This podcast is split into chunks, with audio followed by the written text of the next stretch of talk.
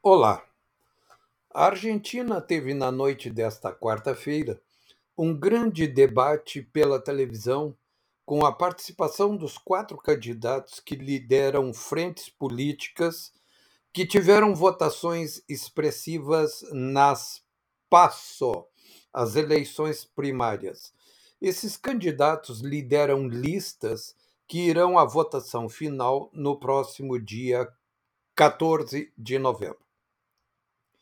Estarão em disputa a, as maiorias nas duas casas do Congresso Nacional da Argentina.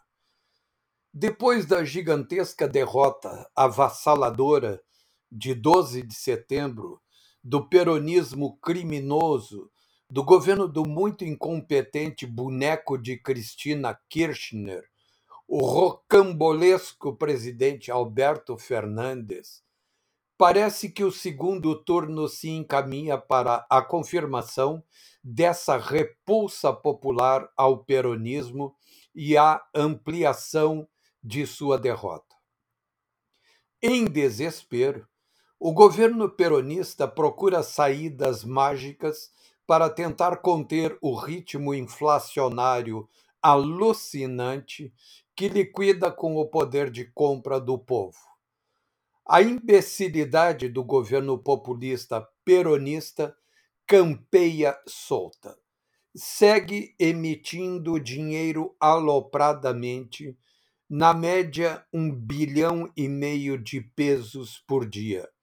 Aumenta subsídios para a população pobre e agora resolveu chamar os empresários para uma reunião ocorrida na terça-feira na Casa Rosada e propôs a eles um congelamento de preços de mais de 900 produtos até dezembro. Ou seja, um artifício eleitoral. A Argentina já tem um programa de controle que atualmente abrange mais de 700 produtos e nada dá certo. É óbvio que não dá certo como o Brasil constatou em 1985 com o ministro Dilson Funaro no governo Sarney. Ele congelou os preços e criou a figura dos fiscais do Sarney. Não há como esquecer a cena grotesca da economista portuguesa e petista Maria da Conceição Tavares gritando e chorando na televisão, apregoando o congelamento. Aconteceu o que era previsível.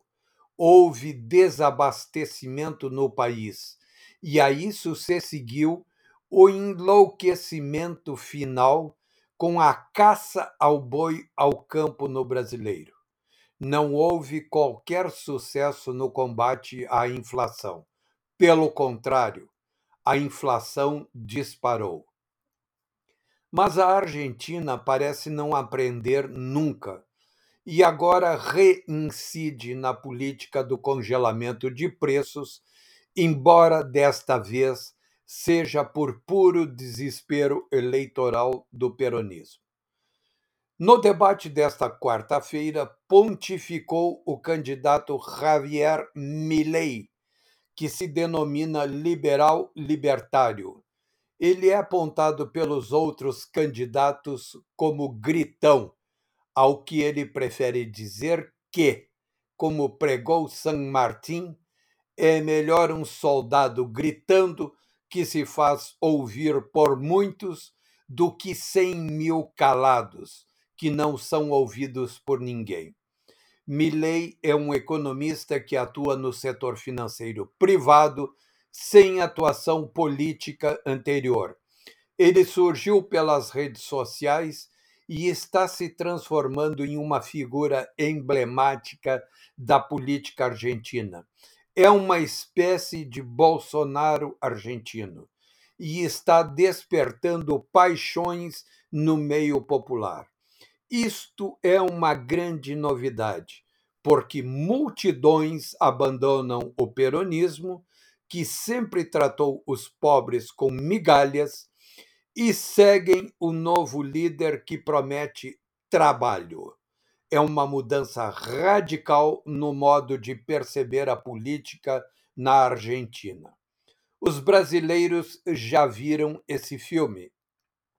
Os argentinos estão fazendo o filme agora. Convido que você acesse o site de Vidiversos e veja os vídeos com o debate desta quarta-feira na televisão argentina. Não há qualquer dificuldade para se entender o espanhol, já que é uma língua muito parecida com o português. Além disso, o Brasil e os brasileiros devem aprender de uma vez por todas a acompanhar a vida nacional argentina, porque esse país é muito importante para nós. Depois da China, dos Estados Unidos, a Argentina aparece como o terceiro país mais importante na corrente comercial brasileira. Prestem atenção por isso, quando menos seja. Até mais.